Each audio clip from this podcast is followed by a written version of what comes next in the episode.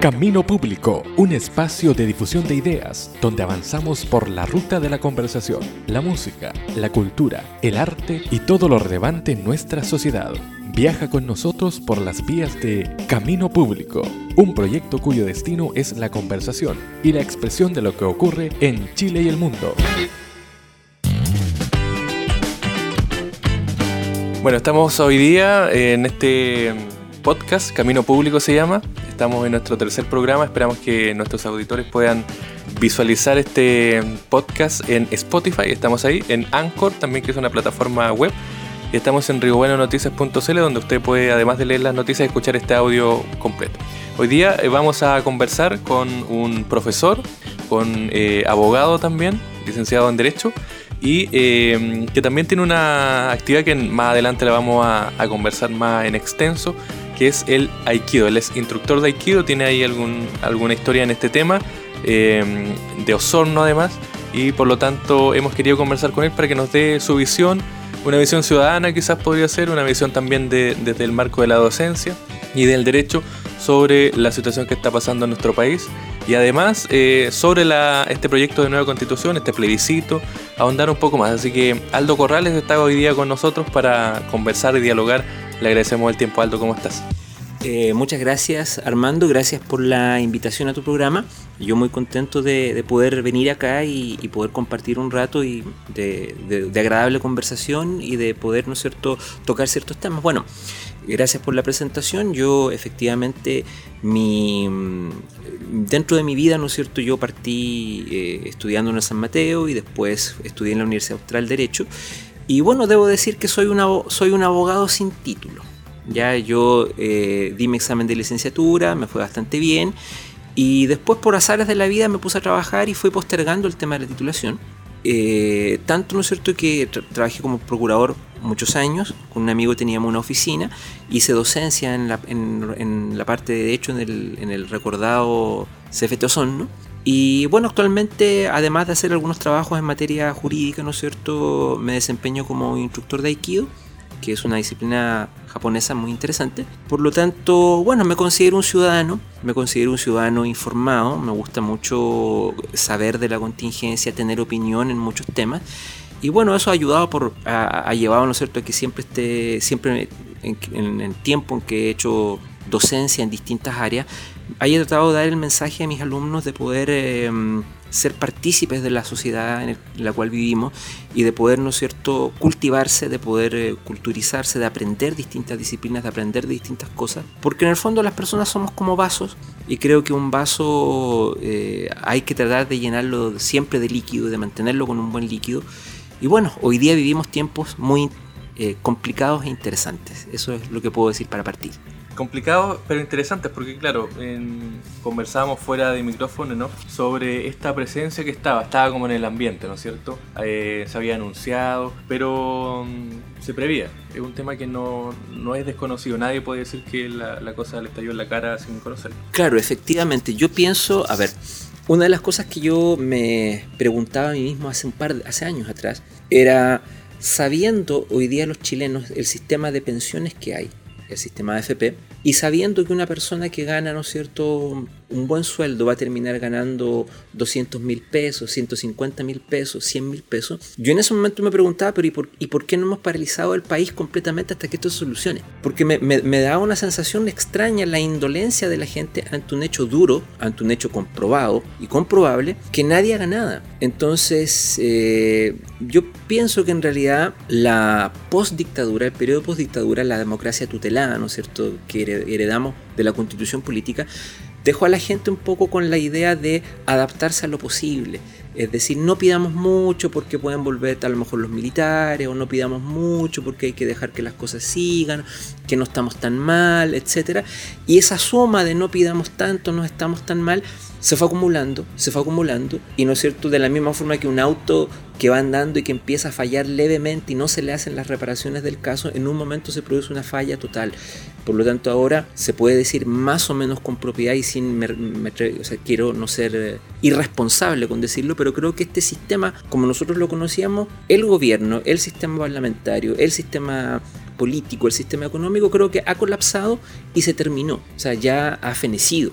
Ahora estamos en un momento en el cual estamos viendo de qué forma se produce la caída final para en algún momento, ¿no es cierto?, ver cómo van a hacer lo nuevo. Lo, nuevo, pero también me imagino que hay un esta suerte de, de mirada hacia el futuro que también es preocupante. O sea, los tiempos parece que son los tiempos que maneja la ciudadanía o la gente que está en la calle son mucho más rápidos de lo que la institucionalidad que no ha respondido es lo que es lo que puede aguantar, ¿o no? Porque un plebiscito lo conversamos, de aquí a abril son cinco meses en que puede pasar cualquier cosa. Exactamente, es que es un tema interesante porque, a ver, Chile, el, eh, el estallido social no es solamente un problema que pasa en Chile, es un problema que, está, que, que, es particular de Chile, con sus características, pero también hemos visto lo que pasa, ¿no es cierto?, en Bolivia, hay problemas, ¿no es cierto?, en Argentina a raíz de sus recientes elecciones, Estados Unidos tiene problemas, hay problemas en Europa, hay muchos problemas. Ahora, lo simpático, entre comillas, es que el problema chileno, nosotros estamos, estamos teniendo un problema, ¿no es cierto?, de, de, sistema de funcionamiento político, económico y social, cuando realmente en, en otros países se están discutiendo temas que son muy urgentes en los cuales nosotros no estamos siendo partícipes, a, saber, por ejemplo, el cambio climático, los problemas del calentamiento global, los problemas eh, ligados, ¿no es cierto?, a la sobreproducción, o sea, a, qué, me refiero? Que las economías mundiales están funcionando en base a la producción y al consumo, y como todo el mundo sabe, no se puede producir, primero, no se puede producir eternamente sobre un mundo que tiene recursos que son finitos, que no son eternos, y tampoco, ¿no es cierto?, eh, se puede seguir produciendo de forma tal de acabar con el planeta mismo, con la sustentabilidad del planeta. Entonces, mientras el mundo está enfocado un poco en esos problemas, nosotros estamos con problemas que, por supuesto, todo lo que digo es a título personal, con problemas que muchos de los países discutieron en el año 60. O sea, por ejemplo, cuando se habla de educación y salud eh, gratuita y de calidad, esos son realidades de países de países que se discutieron, ¿no es cierto?, hace, hace 30, 40, 50 años atrás se discutieron ya esos temas. O sea, cuando aquí en Chile se discute si, es si se debería o no se debería tener una educación pública, gratuita y de calidad, en, otros países se está discutiendo si realmente el sistema de cursos, por ejemplo, por edades, es decir, organizar a los niños como, con un modelo de educación que nació para la era de la revolución industrial, si ese modelo es sustentable o no, si los niños tal vez deberían estudiar en cursos con compañeros de distintas edades, que se deberían separarse no por cursos, sino por inclinaciones, donde los artistas, los matemáticos, los músicos, los biólogos. Hay todo un mundo que se está discutiendo en torno a la educación y nosotros estamos retrasados respecto de esos 50 años. Entonces, ciertamente a mí me preocupa la relación de Chile con los problemas mundiales y que estemos tan atrasados en, en algunos temas sensibles, pero por otra parte, también hay que reconocer que nuestra sociedad todavía es nueva o sea, me refiero a somos un país que tiene aproximadamente 200 años, entonces tal vez explica por qué, ¿no es cierto? Hay muchas cosas que en otros lados se dan por sentado. O sea, por, ejemplo, yo conozco personas extranjeros que han vivido en Europa toda su vida y que para ellos 40 horas a la semana de trabajo es la cantidad de trabajo que ellos conocen que se trabaja en sus países desde toda la vida. Y acá, no sé, te imaginas, recién estamos, la gente está tratando de imaginar cómo podría ser una sociedad donde se trabaje en 40 horas. Es decir, como país y vuelvo a insistir, esta es una opinión totalmente título personal, estamos muy atrasados. Y aún así estamos en, una, estamos en un periodo de crisis que probablemente, ¿no es cierto?, este mismo sistema que nos tiene atrasados es el sistema que está muriendo en este instante. ¿Cómo miras el tema de la violencia? Porque claro, la eh, mirada inmediata es detenerla, ¿no es cierto? Pero hay mucha, muchos analistas, mucha gente que dice que la violencia es justamente el resultado, el fruto de lo que ha dado la misma sociedad.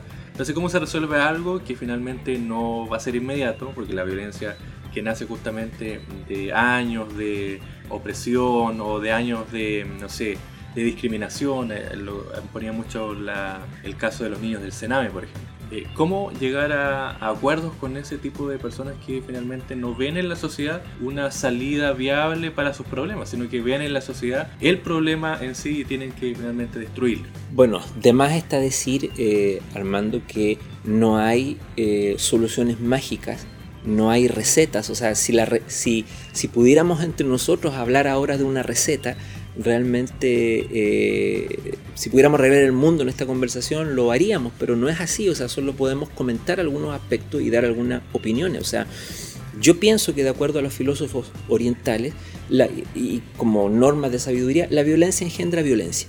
E, esa es, esa es una máxima que está comprobada a nivel mundial. Entonces, ¿qué pasa? Estos jóvenes que destruyen, estos jóvenes que vandalizan, estos jóvenes que son delincuentes, los famosos, ¿no se habla ahora de los anarcos, de los narcos, hay todo un tema muy complejo que, que hemos, que como sociedad ha sido una especie, y, que me perdonen los, los radioescuchas, de sentir que todo, es, todo este tipo de problemas son basura que se esconde bajo la alfombra. Es decir, miramos para otro lado, hacemos como que no existe y por lo tanto ahora que las manifestaciones reventaron en la cara de la gente, estamos empezando a ver esa realidad. Entonces, por supuesto, la gente que reacciona a esto, o sea, la gente que quiere que esto no haya pasado y que quiere que se vuelva a la normalidad lo antes posible y que aquí no ha pasado nada, eh, claro, trata de culpar y, con razón en, cierto sentido a los violentistas porque la violencia está generando caos, está generando inseguridad, está generando la destrucción de bienes de uso público, pero por otro lado no se puede negar que estos jóvenes y esta gente ha sido violentada toda su vida. Ha sido violentada porque no han tenido acceso a la educación, no han tenido acceso a la cultura, no han tenido acceso a, una vivienda digna, no han, sido considerados parte de, la, de nuestra sociedad. Entonces ahora con qué cara podemos enfrentarnos a ello y decirle, bueno, yo te pido que no destruyas los bienes de uso público y ellos nos va a decir, pero si yo no he recibido absolutamente nada de esta sociedad, esta sociedad no significa nada para mí, absolutamente nada, todo lo contrario, yo me siento feliz desquitándome de la sociedad, destruyéndole aquellas cosas que la sociedad estima más como los centros comerciales, como, como ¿no es cierto?, como las plazas, etc. Entonces es un problema muy complejo. La solución macro de este problema, la macro solución está obviamente, en, creo yo, en entregar a la gente educación, cultura y una vida digna. Es, la, es lo primero que creo yo que, que, podría servir, pero es un problema, es una solución macro, no es una solución instantánea, una solución que necesitaría, así como estamos ahora, 10, 15 o 20 años de un plan acordado en la sociedad y llevado a cabo por distintos gobiernos. En lo inmediato, creo que la única forma de poder calmar hasta a la sociedad actual, a lo que está pasando en este momento, de poder, de poder bajarle la fiebre a este enfermo que es el país, creo que es que las autoridades políticas eh, hagan un gesto simbólico muy importante que logra a nivel simbólico devolverle un poco de dignidad a la gente, cosa que no es cierto, baje un poco la revolución, baje un poco la fiebre para poder tener la cabeza fría en cómo solucionar a nivel macro, hacer una macro solución sistémica, completa y total en todos los niveles. Es decir, como decía alguien por ahí, una refundación completa del, del Estado chileno y de la nación chilena. Entonces, eso es lo que digo. Ahora, si me preguntan por la represión, es evidente que Carabineros tiene que resguardar el orden público, pero en este momento, ¿no es cierto?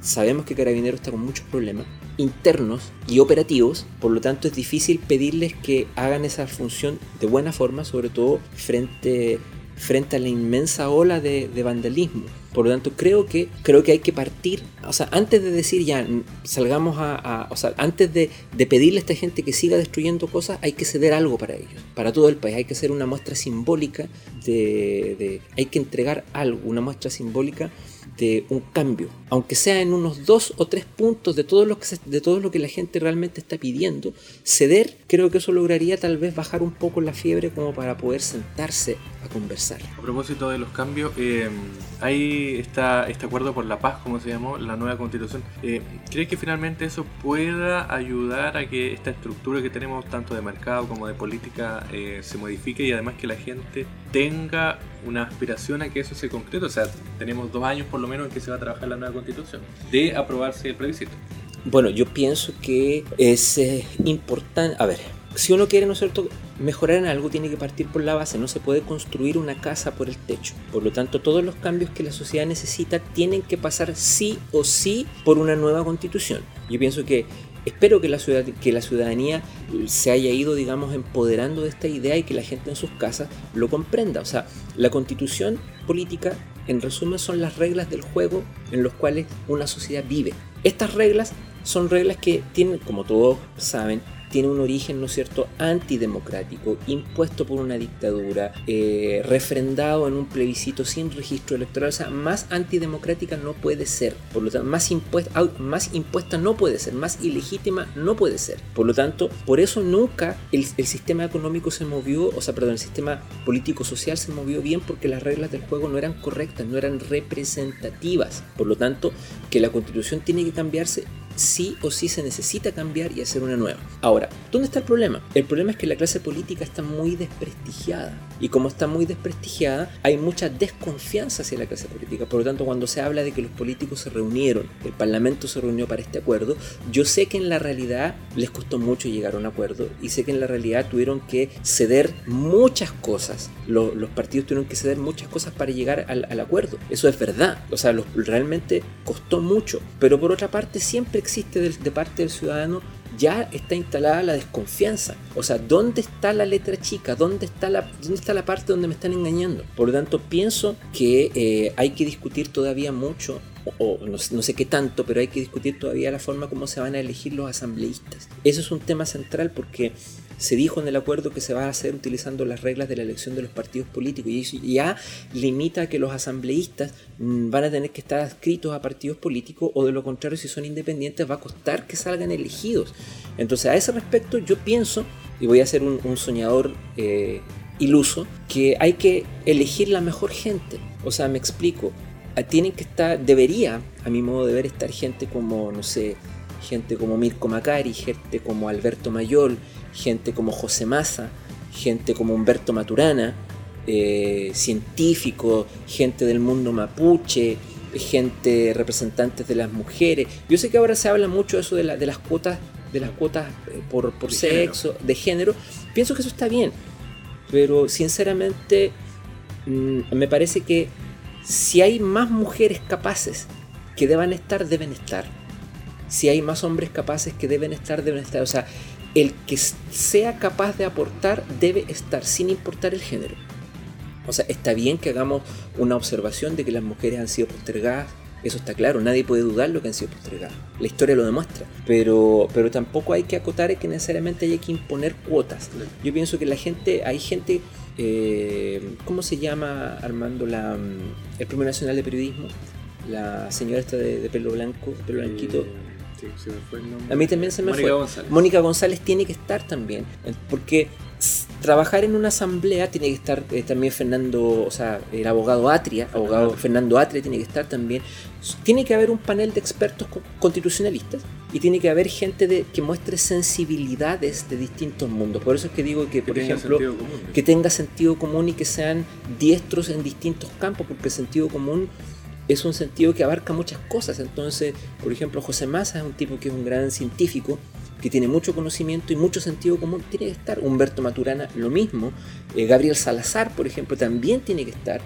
Tienen que haber distintas visiones. Ahora, y por supuesto, una nueva constitución no necesariamente tiene que ser una copia de esto. O sea, nadie ha dicho que una constitución tenga que ser un libro de 50 páginas. Una constitución puede ser dos páginas. No necesariamente todas las cosas tienen que pasarse por la constitución. Una constitución no es ser un código de derecho. Exactamente, para eso está la ley. Muchos aspectos, la constitución son simplemente las bases, las reglas del juego. Y aquí, ¿no es cierto? Eh, evidentemente tiene que discutirse sobre un tema que, y aquí me voy a también dar una, voy a lo que yo, de lo que yo hablo es, mi opinión. Tenemos que intentar copiar lo mejor. Copiar, cuando digo copiar lo mejor, quiere decir que tenemos que adaptar a nuestra mentalidad las mejores cosas que se hacen en el mundo. Porque hoy día caemos en un debate, ¿no es cierto?, maniqueo de capitalismo extremo versus comunismo, que me parece absurdo y sinceramente blanco, y negro porque el mundo no es así. Creo que uno de los problemas que tiene Chile es que eh, la gente que ideó la constitución del 80 y que planteó este, este sistema fue, era gente muy admiradora de la cultura de Estados Unidos. Estados Unidos es un gran país, donde se producen muchas cosas. No, no me voy a extender en, en, halagos a Estados Unidos, pero es un país que tiene una cultura que también tiene muchos aspectos tóxicos y muchos aspectos negativos. La, la, educación en Estados Unidos está por un periodo de, crisis profunda. La salud está en un periodo, de, eh, es una salud, es un sistema que provoca mucha desigualdad en Estados Unidos. Entonces pienso que no ha sido la solución tratar de transformar a Chile en un pequeño Estados Unidos. Y, de hecho pienso que todas las personas que van por ese lado creo que han estado profundamente equivocadas porque hemos copiado lo malo de Estados Unidos sin tener lo bueno. Es decir, Estados Unidos tiene, por, por decir algo, Estados Unidos prácticamente no tiene vacaciones, las mujeres prácticamente no tienen postnatal, eh, la educación eh, es muy parecida a la educación chilena en términos de universidad y colegios privados. Eh, en fin, daría para otra conversación hablar respecto al tema de Estados Unidos. Entonces, hay que copiar lo bueno. Por lo tanto, el Estado chileno actualmente es un Estado subsidiario y eso es un gran error. Es un gran error porque ha privado a la gente de considerar cosas importantes como derechos. Se ha transformado, ¿no es cierto?, eh, muchas cosas que en otras partes, en otras culturas exitosas como Alemania, que es un país capitalista, Finlandia, país capitalista, Noruega, país capitalista, son todos países capitalistas, pero que tienen fuertes políticas sociales. Entonces, estas políticas sociales son las que hacen que sea un derecho la vivienda, educación pública, gratuita, de calidad, eh, salud universal, gratuita, de calidad. Ahora, entre paréntesis, cuando uno habla de eso siempre dicen, pero ¿cómo? ¿Quieres todo gratis? Pero es que no se trata de eso. No se trata de eso. esa mirada, claro, que dicen, hoy no es que no podemos, no tenemos recursos ilimitados para todo. Exactamente, pero sin embargo, si hay países que lo hacen, ¿por qué nosotros no? Sin ir más lejos, Argentina, con todos los problemas que tiene, que pasa, ¿no es cierto?, desde, desde Macri a los Kirchner otra vez, con todos los problemas que tiene, Argentina aún así tiene salud gratuita y tiene educación gratuita, universal. Entonces, de poder se puede, el tema es cómo se financia. Y ahí es donde nosotros tenemos que, eh, tenemos que tener claro que eh, no se puede permitir a las empresas desarrollar ganancias ilimitadas. Eso es lo que ha pasado aquí en Chile. No se puede permitir que el lucro, o sea, que la ganancia legítima de alguien llegue en el caso de la empresa a tal punto de exacerbación que las empresas en realidad, ¿no es cierto?, son las que gobiernan el país, porque los, los grandes grupos económicos son los que gobiernan el país a través de sus empleados, que son los políticos. Por lo tanto, eso no se puede permitir. Yo veía un documental de cómo operan, operan las empresas en Alemania, donde los empresarios dicen, bueno, nosotros tenemos acá eh, rígidas prohibiciones legales para poder desarrollar ciertas actividades. ¿Por qué? Porque el gobierno dice, no, es que si ustedes llevan sus prácticas empresariales al extremo, vamos a tener, ¿no cierto?, descontento social y vamos a tener crisis, crisis sociales, estallidos sociales, y eso es lo que queremos evitar. Entonces las empresas, bueno, nosotros obedecemos la ley, pagamos bien, no explotamos, hay libre competencia, porque todo esto, paréntesis, siempre se habla en Chile de, de la libre competencia, pero aquí no hay libre competencia. Chile es un país que ha sido cooptado por los monopolios está lleno de actividades monopólicas donde en realidad no hay, no hay libre competencia, sino que tenemos, ¿no es cierto?, dos cadenas de farmacias que cobran lo mismo, están coludidas, los grandes supermercados cobran lo mismo, están coludidos por detrás, suben los precios en forma artificial, entonces realmente este sistema, el Estado debería tener un rol fuerte de carácter solidario, solidario, que pueda ser un contrapeso para que yo como ciudadano me sienta más protegido de que no voy a ser explotado ni por las empresas ni por el mercado y yo tenga algunos derechos. Entonces es el Estado al que le corresponde estar allí como, como un ente que iguale las relaciones que existen con los distintos actores de la sociedad. Ahora, ¿cómo se financia todo esto? Todas estas maravillas, ¿cómo se financia? Es un tema que se puede discutir. Se debe discutir y se puede discutir. Pero, pero pienso yo que hacia allá tenemos que ir, aunque tengamos que pagar más impuestos. Probablemente tengamos que pagar más impuestos, pero, pero en los países avanzados se paga impuestos pero con lo que te sobra puedes vivir bien y además por ese impuesto recibes algo concreto. Salud, educación, pensiones. Acá pagamos cientos de impuestos, pagamos mucho impuesto y no recibimos nada. Claro, eh, a propósito de eso, tú también lo, has visto como independiente, ¿no es cierto? Hay, una, hay un tema ahí de trabajo que, claro, no es. Eh, desarrollar una actividad que no es de primera línea, por así decirlo, de, vital importancia. Obviamente, todas las actividades tienen un una llegada en la sociedad. Pero ¿cómo ves tú también esto desde el punto de vista independiente, lo que está sucediendo en Chile y hacia el futuro? Porque me imagino que también hay un, tema de preocupación. Bueno, siempre para los independientes es complicado. O sea, siempre en este sistema, siempre para los independientes ha sido complicado porque normalmente no se recibe ayuda de ningún tipo, sino que uno queda abandonado a la suerte del mercado. Por lo tanto, claro, eh, si me preguntas por la crisis social y por la actividad que yo realizo de ser profesor de Aikido, de tener una escuela de, artes marciales, una disciplina marcial, por supuesto que la crisis ya me ha afectado porque el toque de cuando fue esta semana, la semana del toque de queda, tuve que cerrar la escuela y ahora obviamente eh, la gente asiste menos. Entonces, claro que es un tema que, a mí me, toca el bolsillo, eso, eso es evidente. Y bueno, tiene que ver también un poco con con la visión, voy a, ir, voy a ser un poco macro en mi visión, tiene que ver un poco con la, con la poca importancia que el Estado le da a ciertas actividades por considerarlas menores. Me explico, el Aikido es una disciplina marcial, pero en otros países se considera una disciplina, no solamente el Aikido, sino que las disciplinas marciales, las artes y los deportes, se consideran disciplinas sumamente importantes para la población.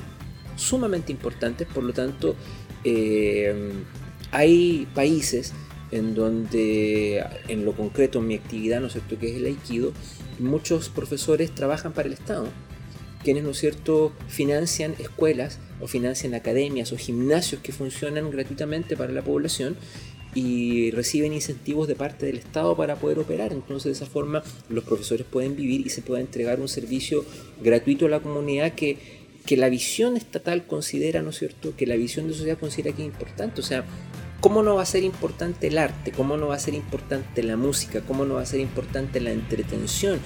Si el mundo no se agota como se suele pensar en Chile, en el trabajo. Chile es una sociedad enferma eh, en donde, ¿no es cierto?, se ha llegado a la rara, rarísima conclusión de que solo hay que vivir para trabajar. Y no es así. En el mundo más civilizado que el nuestro, el trabajo es lo que tú haces, pero pero es solamente lo que te da el sustento, pero tú, la vida es mucho más que eso, la vida da la posibilidad, ¿no es de estudiar, de culturizarse, de viajar, de conocer, o por último, tener tiempo libre para estar con tu familia, que eso es, más importante que todo lo que he dicho.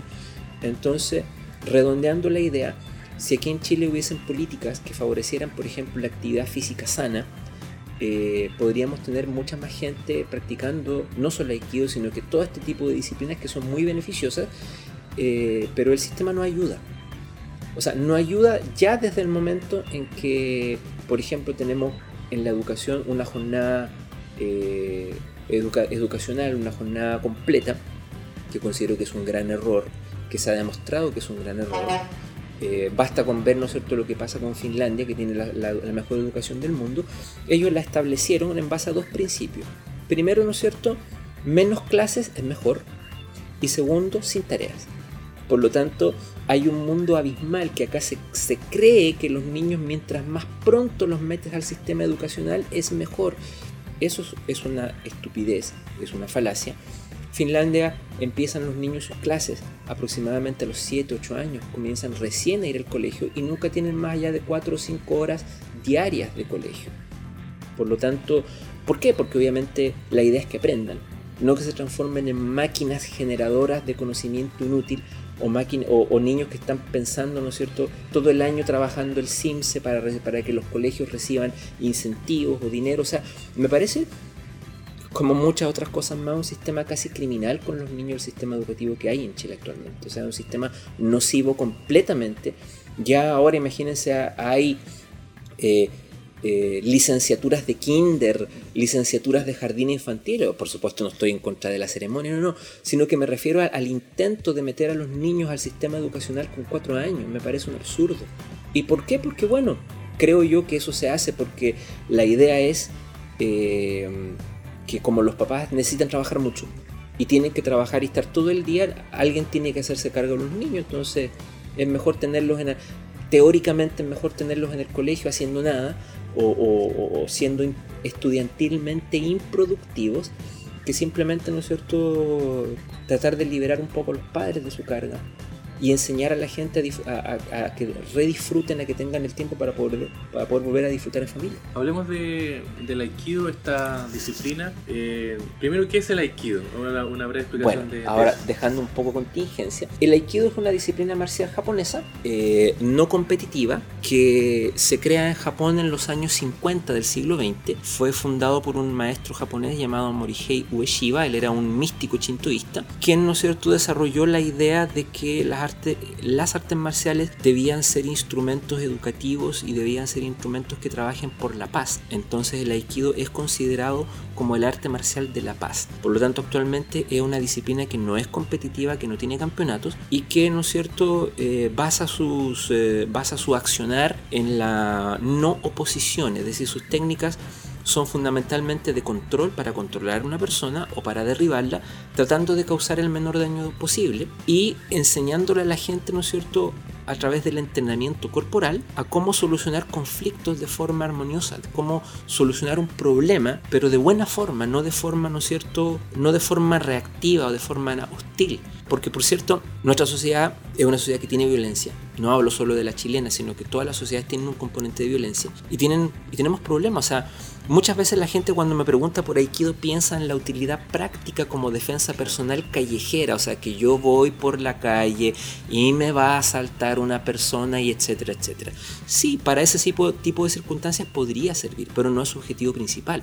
El objetivo principal es entender que somos cuerpo y mente. Y para aquellas personas que creen, cuerpo, mente y espíritu, por lo tanto, la potencialidad de la persona surge cuando esas tres cosas se alinean. Entonces, lo interesante es que nosotros podemos, a través del entrenamiento de Aikido, mostrar un problema y resolverlo de forma corporal. Corporal, pero de forma armoniosa. Entonces, es un concepto muy interesante porque en general la gente relaciona las artes marciales primero con la violencia, segundo con la competición y lo, cual limita un poco el, target de gente que puede practicarlo. Entonces el Aikido al no ser competitivo puede ser practicado por cualquier persona de cualquier edad y donde enseñamos, ¿no es cierto?, a, como, como, decía, a graficar con el cuerpo un estudio corporal que permite, ¿no es cierto?, sentir con el cuerpo cómo solucionar conflictos, cómo solucionar problemas en forma eh, armoniosa, a través de movimientos en espiral, a través de movimientos con, del círculo, movimientos basados en la naturaleza. Entonces, eh, bueno, como todas las disciplinas japonesas, tienen una gran carga de tradición en su filosofía, en su filosofía pacifista, y de tratar, ¿no es cierto?, de enseñar una, disciplina correcta a todas las personas, hombres, mujeres, gente mayor, niños, que, yo pienso que es una disciplina bastante interesante para estos tiempos. ¿Cómo está eh, distribuida, porque en la, gente relaciona el arte marcial con una distribución de, de grado y todo eso. Eh, ¿Cómo está distribuido el, el aikido? Bueno, ¿Hasta, ¿Hasta, qué se puede llegar? Estoy correcto, entiendo la pregunta. Eh, bueno, en general, eh, las artes marciales japonesas son distintas de las artes marciales chinas o coreanas, por lo tanto yo me voy a referir un poco del sistema educacional japonés. Eh, la primera arte marcial moderna que se creó en principios de 1900 fue el judo y, ¿no es cierto?, en aquel tiempo el creador del judo, el maestro Jigoro Kano, él, ¿no es cierto?, visitaba escuelas por todo Japón y no tenía forma de saber al ver los alumnos qué nivel tenían. Entonces a raíz de eso se tomó prestado un sistema que había por ahí, que fue el sistema de los cinturones de colores. Entonces de esa forma se crearon los cinturones de colores relacionados a las artes marciales para que así cuando un maestro de la importancia de importancia nacional, me explico, visitara alguna escuela, él solo no tuviera que preguntar eh, qué nivel tiene usted, sino que pudiera simplemente viendo algo muy sencillo de ver como un cinturón en un traje, saber qué nivel tenía la gente. Entonces, en ese sentido, el sistema japonés de educación de artes marciales está dividido en grados Q y Dan. Los grados Q se consideran grados de principiantes y los Dan se consideran grados de experto o, ¿no cierto?, de iniciado, que sería realmente el, significado real. Entonces el Aikido, sus grados parten en el grado de décimo Q para los niños y en los adultos parten en el grado de sexto Q y van avanzando hacia atrás hacia el grado de primer Q, que es donde después se rinde el examen de cinturón negro, primer Dan, y de ahí en adelante los danes van hacia arriba, o sea, de primer Dan hasta octavo Dan, que es el grado máximo que se puede alcanzar por muy pocas personas, porque en ese sentido todas las artes japonesas son muy tradicionales en cuanto al tema de los grados, por lo tanto eh, los grados superiores al, al, al, cuarto dan en realidad ya vienen directamente desde Japón y para, poder aspirar a ello se necesita, mm, se necesita un poco romper el sistema japonés tan cerrado. O sea, de hecho, como comentario, digamos, hace un par de años atrás, la Organización Mundial de Aikido por primera vez concedió el grado de octavo dan el grado máximo, a un maestro no japonés, al maestro francés Tissier, que es una de las personas más importantes del mundo del Aikido. Recién hace un par de años atrás, después de más de 50 años de práctica que él ha desarrollado, eh, se, lo, le concedió por primera vez la Organización Mundial de Aikido el grado de octavo dan. Entonces, bueno, las artes japonesas también se han expandido y han tenido que cada vez transformarse más en artes universales. O sea, hoy día el aikido es de origen japonés, pero es un arte marcial, una disciplina marcial universal. ¿Qué es lo que aprenden? Eh, ¿Cuáles son las edades? ¿Cómo pueden llegar a la escuela de Aikido? Aquí no son. Bueno, la, nosotros estamos funcionando actualmente, bueno, estuvimos 10 años en el Centro Cultural de Osorno, tuvimos que salir por razones que tienen que ver con la organización del Centro Cultural y actualmente estamos en, em, en la primera, en el cuartel de la primera compañía de bomberos. Estamos donde los caballeros del, del fuego que aquí no son la primera compañía está en calle Lynch 1866 frente al Servicentro Petrobras. Y bueno no estamos divididos en dos tipos de clases. Clases para niños que son que van de edades desde los 4 o 5 años hasta los 12 más o menos. Tenemos horario los martes y los jueves desde un cuarto para las 7 un cuarto para las 8 y tenemos clases para adultos que son que es desde 12, 13 años hasta tope, no hay un tope. O sea, mientras una persona pueda moverse y quiera practicar Aikido, podemos adaptar la práctica a él, a ella, eh, que son de lunes a jueves, o sea, lunes, martes, miércoles y jueves. Que todo esto, paréntesis, cuando a veces la gente me pregunta por, por redes sociales, por los horarios de Aikido adulto, yo digo de lunes a jueves. Y más de alguna vez alguien me pregunta, pero ¿y qué pasa con los martes y los miércoles? Entonces, no quiero ser crítico, pero, pero muchas veces para evitarme explicaciones cuando la gente a veces parece demostrar no tener mucha comprensión de lectura, espero que nadie se ofenda, prefiero decir lunes, martes, miércoles y jueves, de un cuarto para las 8 a las 9. ¿Cómo ha sido esta experiencia? ¿Cómo llega Aldo Corrales al Aikido? Bueno, eh, yo siempre desde niño eh, me gustaron mucho las películas que mi papá llamaba, ¿no es cierto? En aquel entonces, hablamos de fines de los 70, principios de los 80, las películas de capa y espada. Siempre me decir, oye, mira, van a dar, acuérdense que en esa época teníamos un solo, eh, teníamos un solo canal de televisión, eh, las televisiones eran blanco y negro, o sea, había muy poca, muy pocas fuentes de información y de entretención. Entonces a mí me gustaba mucho ver las películas de piratas, de espadachines, de caballeros medievales, qué sé yo. Y de repente por ahí un día y a principios de los 80 vi una, vi una de samuráis. Y ya habiendo, habiendo visto películas de espadachines me llamó mucho la atención la estética de la espada de los samuráis y la forma como la usaban. Yo quedé, quedé muy impresionado. Entonces dije, ya, algo como esto quiero hacer algún día. Yo tendría 10 años por ahí. Entonces después ya aprendí respecto de la existencia de artes marciales. Por supuesto el aikido a fines de los años 80 no existía, no son. Así que partí con el karate el año 1990. Y de ahí, bueno, fui estudiando distintas disciplinas marciales, al, mismo tiempo que estudiaba en la universidad y qué sé yo. Y bueno, un día el año 2000, cuando vuelvo a Osorno, después de pasar años viviendo en Valdivia, descubro que venía un profesor a enseñar Aikido una vez a la semana, casi que me puse inmediatamente a practicar con él y después, ¿no es cierto?, a través del mundo del aikido pude conocer más acerca del mundo de la espada japonesa, practicando yaido y practicando kenjutsu, que son disciplinas específicas del, arte samurái, que el conocer maestros de aikido que estaban inmersos además en este mundo de la espada me, permitió hacerlo. Y fue, se, se, fue dando de forma muy orgánica, o sea, nunca dije quiero tener una escuela, nunca dije quiero abrir una escuela. Simplemente se dio en un momento dado que tuve que decir, bueno, si yo quiero continuar con este arte, la mejor forma que puedo hacer es tratar de compartir lo que he aprendido y de esa forma se fue abriendo un grupito, se fue creando un grupito que después se transformó en una escuela y resulta que después me di cuenta que en realidad eh, la práctica del aikido y de las artes japonesas me gustaba más que el derecho. Me producía mayor placer, mayor agrado este mundo que el mundo de la ley. Entonces como que fue una decisión que se fue tomando sola hasta que al final me establecí y pensé que mi forma de aportar a la sociedad, sin desmerecer a los abogados, pero creo que hay muchos abogados, creo que hay demasiados abogados, creo que hay pocos profesores de aikido y muchos abogados, y ya creo que puedo aportar a la educación, a la formación, a través de, digamos, mi forma forma modesta de aportar puede ser a través de, este arte. Llegamos al final de nuestro programa, así que dejamos invitado a Alto para que en una próxima oportunidad quizás podamos profundizar un poco más de, Aikido o de otros temas que sabemos que Aldo es un lector empedernido también, así que ahí tenemos más material para conversar. Y obviamente ustedes pueden dejar su comentario en redes sociales.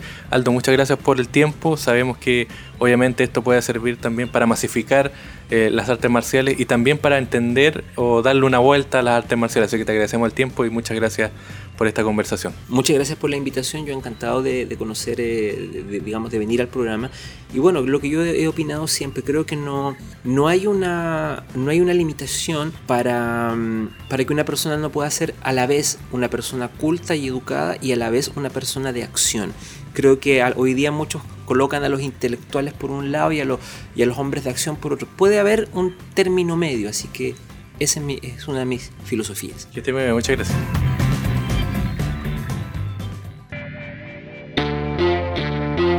Camino Público, un espacio de difusión de ideas donde avanzamos por la ruta de la conversación, la música, la cultura, el arte y todo lo relevante en nuestra sociedad. Hoy viajamos por las vías de Camino Público. Será hasta una próxima edición.